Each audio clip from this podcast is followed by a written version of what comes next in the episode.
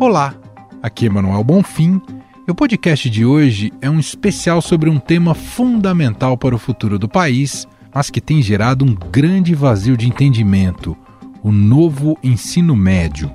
Ele começou a ser implantado no governo do ex-presidente Jair Bolsonaro, mas foi paralisado pelo atual governo do presidente Luiz Inácio Lula da Silva.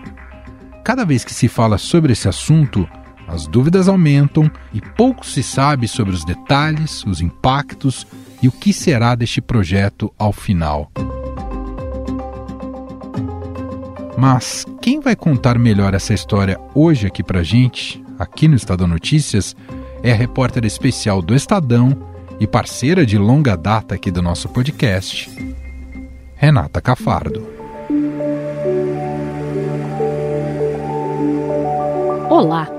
Nos últimos meses tem uma coisa que não sai do noticiário de educação: o novo ensino médio. O ministro da Educação, Camilo Santana, suspendeu por dois meses o cronograma de implantação do novo ensino médio. O governo quer dar mais tempo para debater as mudanças.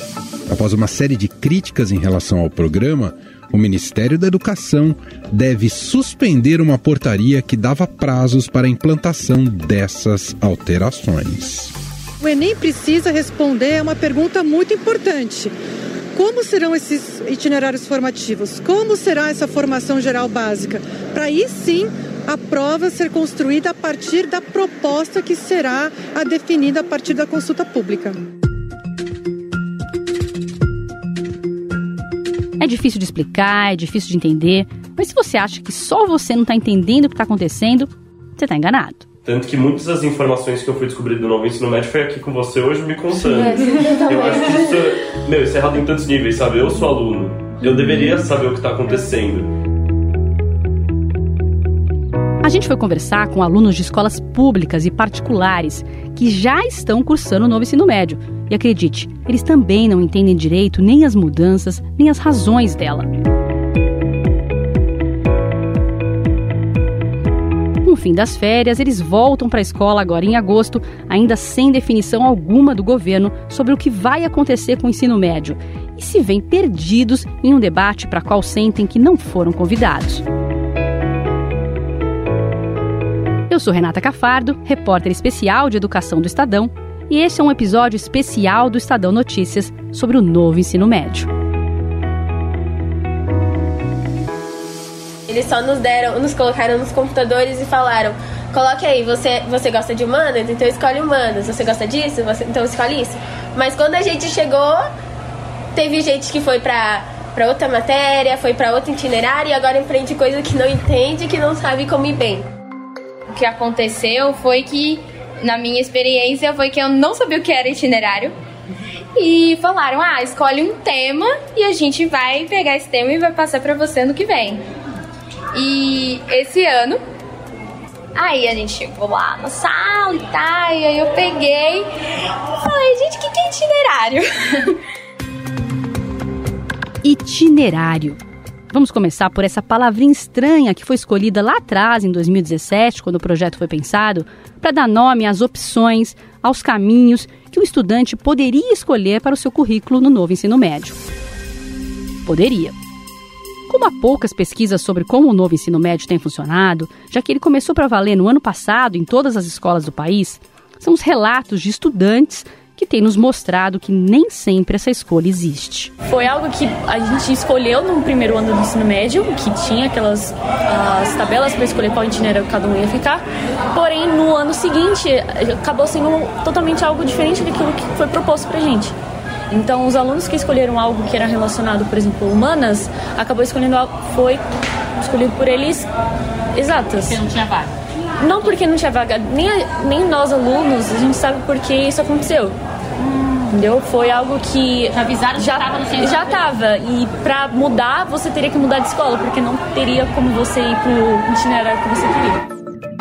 Mas não foi algo que cada um escolheu. Cada sala teve o seu itinerário pré-definido pela secretaria ou pelos professores, não sei, mas cada sala recebeu algum tipo de itinerário e não tem como mudar.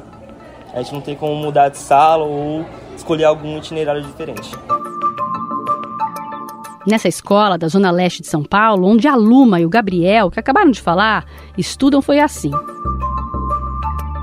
Os alunos opinaram sobre o que preferiam, mas depois eles foram divididos em dois grupos apenas: metade para um itinerário e metade para o outro. Não necessariamente de acordo com as suas escolhas, e sim com a estrutura possível na escola. A direção, no entanto, diz que as opções foram mantidas. Mas a história se repete em muitas escolas, com consequências que podem influenciar o futuro dos jovens. E eu estou no terceiro ano do ensino médio. Você faz qual itinerário? A gente faz itinerário de ciências da natureza. O que você quer fazer na sua vida? Eu quero fazer publicidade. Nada a ver? Nada, nada, nada a ver.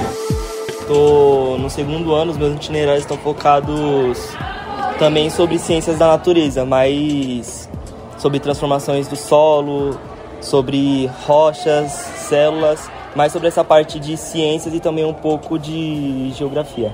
Você quer fazer o quê na faculdade, já sabe? Eu quero ir para a área de marketing digital e também TI. Também não tem a ver? Não, nada a ver. Isso te importa ou não? Você acha um problema? Ah, na verdade isso importa sim porque é um conhecimento mais básico, eu diria, que a gente iria ter aqui no, na escola, no ensino médio. E mesmo que eu ainda tenha aulas como matemática, biologia, química, ainda não acaba se, se encaixando exatamente no que eu quero fazer. Por isso que eu tento estudar um pouco por fora da escola, eu mesmo indo atrás de alguns cursos online, alguns sites que possam me passar algum ensinamento sobre isso. Também alguns cursos que eu planejo investir no meu futuro para poder aprender mais sobre isso. A questão fica ainda mais complicada quando se ouve notícias dizendo que no Brasil tem estados que oferecem até 17 itinerários formativos. Mas então, por que não há opção? Porque apesar das redes terem criado temas que vão de mídia, educação financeira à sustentabilidade, nem todas as escolas têm professor formado ou estrutura para oferecer itinerários variados. Paulo Emílio Andrade, presidente do Instituto Jungo, que participou da elaboração de itinerários em estados do Norte e Nordeste, adiciona mais uma questão.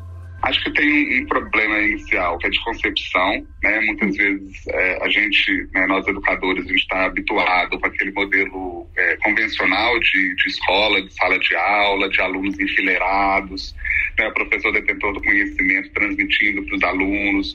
O lugar de participação dos alunos é sempre alguém que escuta, que anota e no máximo faz uma pergunta, né? e depois ele é testado para ver se ele aprendeu aquilo ou não. Então tem aí uma concepção é, de ensino e aprendizagem, né, que, que o, o, o novo ensino médio, de certa maneira, ele, ele agrega uma série de outras possibilidades que nós não estamos acostumados na escola. Né? Nas escolas públicas, né? Mas escolas particulares de ponta, como o Colégio Bandeirantes, na Zona Sul de São Paulo, já ofereciam um ensino médio em tempo integral, com tantas opções de disciplinas que os alunos mal notaram mudança para o novo ensino médio. E até os estudantes percebem que é difícil implementar um projeto assim, com equidade, no país todo. Eu acho que o projeto é muito interessante, porque possibilita que os alunos se tornem mais protagonistas dentro assim do próprio futuro deles, que eles possam assim tomar as rédeas assim, olha, eu quero fazer, por exemplo, artes. Então não tem nada a ver eu ficar estudando matemática uhum. ou química, não tem a ver comigo. Então eu acho que é um projeto que assim protagoniza alunos, mas ao mesmo tempo o Brasil não tem essa estrutura. Uhum. Não tem essa base para realmente deixar isso acontecer, sabe? A ideia do novo ensino médio é muito nobre, sabe? Eu acho que tem algo muito interessante nela, uhum. só que é um projeto que não funciona num país que tem realidades tão distintas como o Brasil, sabe? Essa parte nobre que o Bruno, aos 16 anos, percebeu tem muito a ver com a ideia do novo ensino médio de um currículo flexível, em que nem todas as disciplinas são obrigatórias, que deveriam estimular coisas importantes como investigação científica e processos criativos. O Paulo explica um pouco. Aprender a elaborar perguntas, fazer as perguntas, buscar é, fazer uma leitura das informações que essa pessoa traz, né? fazer leitura de, de textos de referência e fazer análises, comparações, né? identificar informações ali dentro, é, buscar construir um olhar crítico sobre essas informações, sobre aquilo que observou no meio. Que escola que o professor não deseja isso para o seu aluno? Isso está previsto nos itinerários formativos. Mas nos últimos meses apareceu de tudo, até aula de brigadeiro. Essa confusão de itinerários que parecem sem sentido é algo que o Ministério da Educação agora quer achar uma solução depois de ouvir por meio de consulta pública estudantes, professores, gestores e especialistas nos últimos meses. No exterior, por exemplo, o estudante opta por duas ou três trilhas, em geral, uma acadêmica e outra técnica. Um estudo de Stanford concluiu justamente que os países que têm melhor resultado em exames internacionais têm mais de 40% dos seus alunos do ensino médio em cursos profissionais ao mesmo tempo, o que ajuda a dar significado à escola e a diminuir a invasão. Ensino técnico é um dos caminhos que podem ser oferecidos pelas escolas no novo ensino médio, mas aqui as vagas são poucas e só 10% fazem o técnico junto com o médio. Eu acho que foi um equívoco é, essa a forma que foi implementada, eu concordo.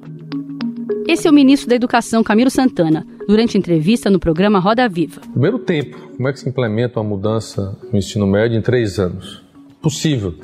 Depois, sem formar professores, sem melhorar a infraestrutura das escolas. Nós ainda temos escolas hoje no Brasil sem banheiro. Tem escolas ainda no Brasil hoje sem energia, né, sem acessibilidade.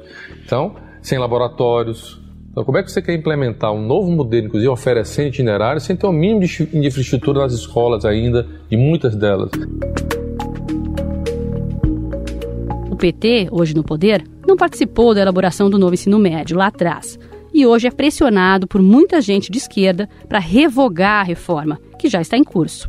O ministro já disse que não vai revogar, e sim tentar consertar o novo ensino médio, e aponta um outro equívoco. Foi um grande equívoco reduzir a carga horária da base comum curricular. Eu acho que nós temos que retomar isso. Ele se refere ao tempo de aula que os alunos têm para matérias como português, matemática, história, biologia, que foi reduzido com a reforma do ensino médio. Hoje, ele representa cerca de 60% do tempo do aluno na escola, enquanto os itinerários ocupam 40%.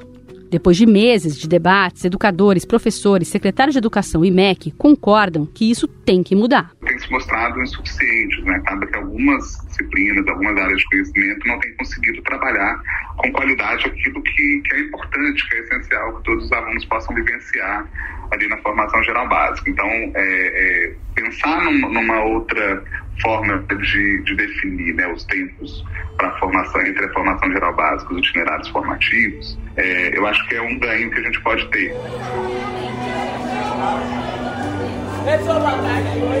Quantas aulas tem de Química, Física, Biologia por semana?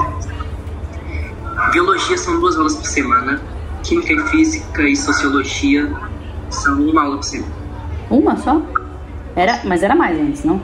Se eu não me engano, acho que eram duas. Acho que eram duas. Também prejudica um pouco, mas, assim, acredito que para o aluno conseguir é, pegar mais firme nesse conteúdo de química, de física, ele vai, vai exigir mais dedicação e mais estudo, porque essa redução dessa carga horária está exigindo mais dedicação fora da escola, a gente estudar mais em casa, é, buscar mais videoaulas. Esse é o Daniel Almeida, de 16 anos. Ele está no primeiro ano do ensino médio em um colégio estadual em Belo Horizonte. Essa parte que ele reclama sobre química e física é a única crítica que ele faz sobre o novo ensino médio. Diferentemente dos colegas que conversei em São Paulo, ele diz que o novo modelo funciona bem na escola dele. Elogia muito a disciplina chamada Projeto de Vida, incluída também no currículo a partir da reforma, que fez com que ele descobrisse sua verdadeira vocação. Qual que é o nosso sonho? O que, que nós queremos trabalhar? Então nós estudamos uma linguagem, como você vai entrar no mercado de trabalho, como formatar um, um currículo, quais aplicativos usar, como conciliar esse mundo digital com o mercado de trabalho. Eu consegui me ver sendo designer, consegui ampliar minha visão no futuro, porque a minha vida inteira o meu sonho era ser veterinário. Mas fazendo esse trabalho, eu vi que não é a vocação que eu quero para mim, não é o que eu quero para o meu futuro. Eu consegui mudar a minha visão. Nós temos excelentes professores, é, as aulas de projeto de vida, práticas comunicativas, introdução ao trabalho. Conversando com outros colegas de outras escolas, percebo que eles não têm tanto aproveitamento.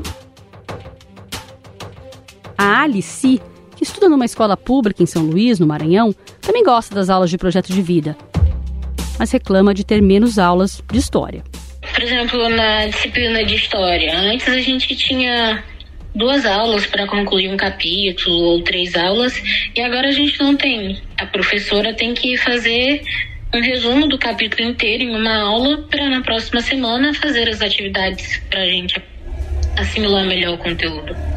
Então acaba sendo muito corrido e a gente aproveita muito pouco das aulas. Das disciplinas básicas, né? Sim. Entendi. E aí você fica preocupado o quê? Com o Enem, que vai cair alguma coisa de história e você não, não vai saber? Sim. Exatamente. O Enem também é preocupação da Luma, em São Paulo. Como que eu vou prestar o Enem se é algo que eu passo o maior tempo do meu tempo na escola? E esse tempo que eu estou utilizando na escola não está hum, trazendo benefícios para isso, não estou tirando aprendizado daquilo. Apesar do ensino médio ter mudado em 2022, a prova do Enem ainda cobra apenas as disciplinas de formação básica, o que soa estranho para muita gente, já que o exame deveria avaliar o currículo atual. Mas durante o governo Bolsonaro, quando os estados passaram a implementar o novo ensino médio, o Ministério da Educação não preparou essa nova prova. Aí, no começo deste ano, o governo Lula chegou a anunciar que o Enem mudaria em 2024, para cobrar também os conteúdos dos itinerários. Mas recebeu uma enxurrada de críticas de grupos que queriam a revogação da lei do ensino médio. Sem novo ensino médio, não precisaria de novo Enem. Nessa confusão toda, o ministro Camilo Santana disse que a prova ficaria do mesmo jeito até pelo menos 2024. Mais recentemente, o assunto voltou à tona, com os secretários de educação dizendo que é preciso mudar o Enem sim, para avaliar os itinerários, e a indefinição continua. Olha só o que o ministro diz sobre isso. Essa questão do Enem também, essa questão. Porque você pode ter os itinerários como uma formação complementar para o jovem mas não que seja cobrado na prova do Enem, porque você gera desigualdade em relação a isso. Eu conversei justamente sobre desigualdade nos vestibulares com as amigas Alice e Helena, que tem 15 anos e estudam no Colégio Bandeirantes. Isso não é uma preocupação minha. E nunca foi. Tipo, eu sei que se eu, eu consigo não só tipo, tirar dúvidas e nos, nos plantões, no reforço, enfim. Uhum se eu assim prestar atenção na aula e eu estiver indo bem na escola agora no ensino médio, eu sei que eu provavelmente vou passar numa faculdade boa. Eu acho que o fato de a gente saber não precisar se preocupar com amanhã, porque a gente sabe que a gente tem comida em casa, de que a gente tem uma boa base, uhum. acho que isso meio que tranquiliza a gente.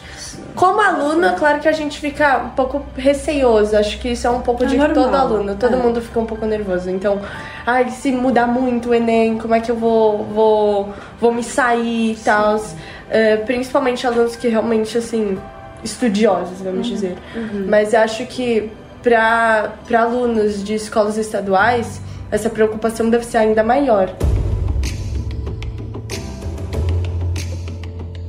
O Enem deste ano não muda, mas o Ministério da Educação ainda não anunciou oficialmente como vai ficar o Enem de 2024.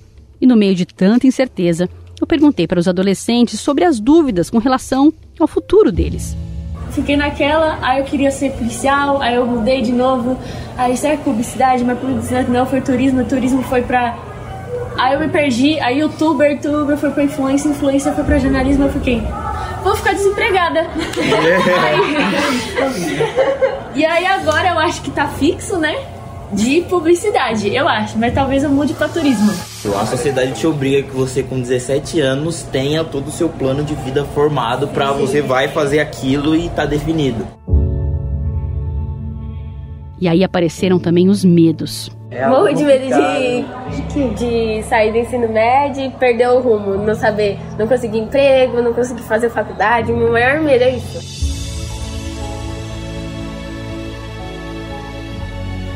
Do outro lado da cidade, o medo do Bruno e da Daniela é outro.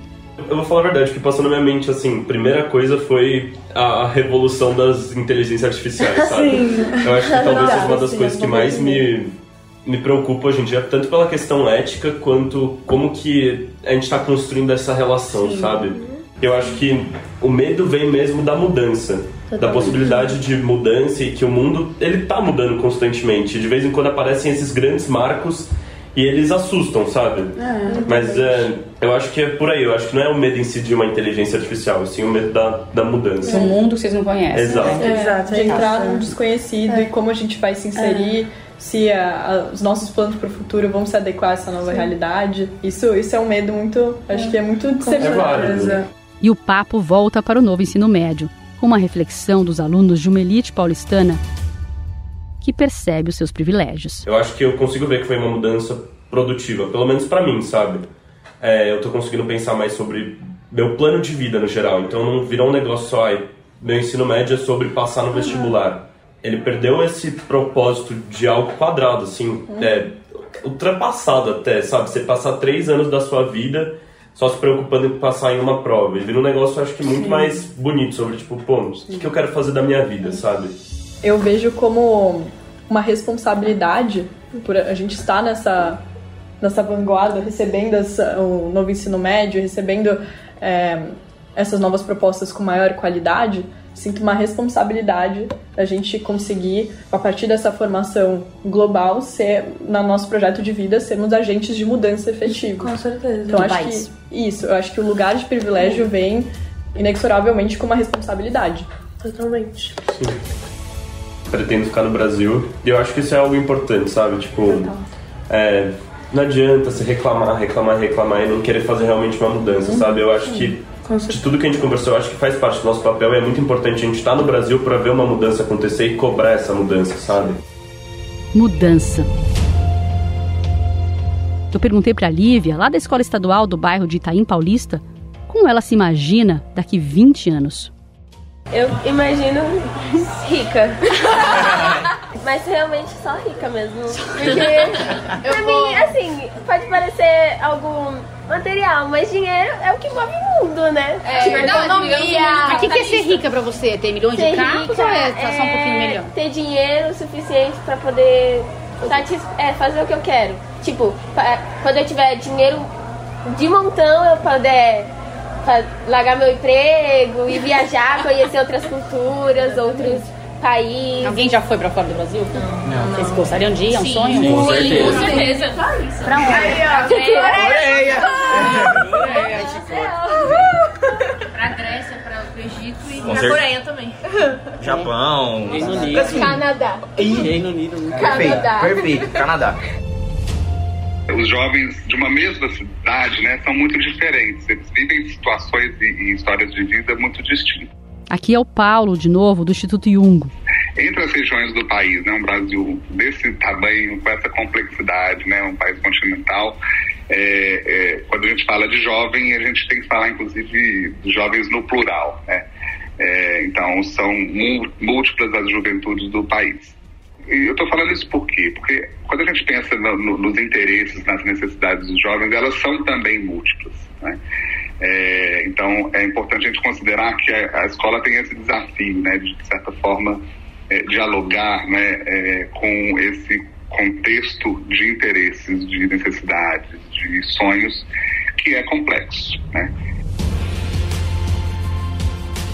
Então, como é que você garante o acesso à escola a todos os estudantes do ensino médio do Brasil? A gente não pode ter um estudante do ensino médio fora da escola por falta de transporte, por falta de estrutura, por falta de alimentação, enfim, as condições para que ele chegue à escola e para que essa escola seja uma escola realmente atraente para ele, que ele se veja ali dentro com interesse, né, feliz, aprendendo, né, e uma escola que, que garanta né, as, as boas condições para todos os seus alunos.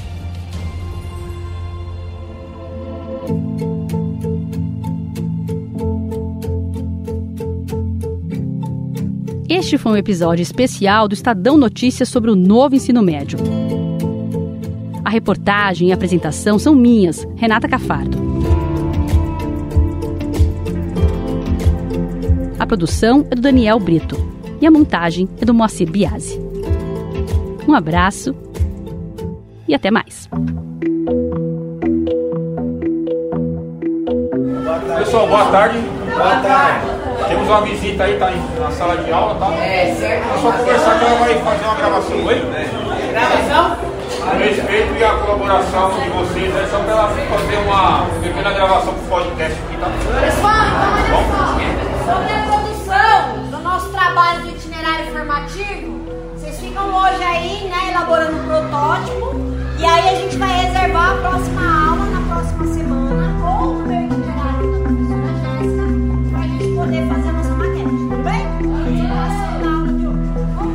Obrigada, gente.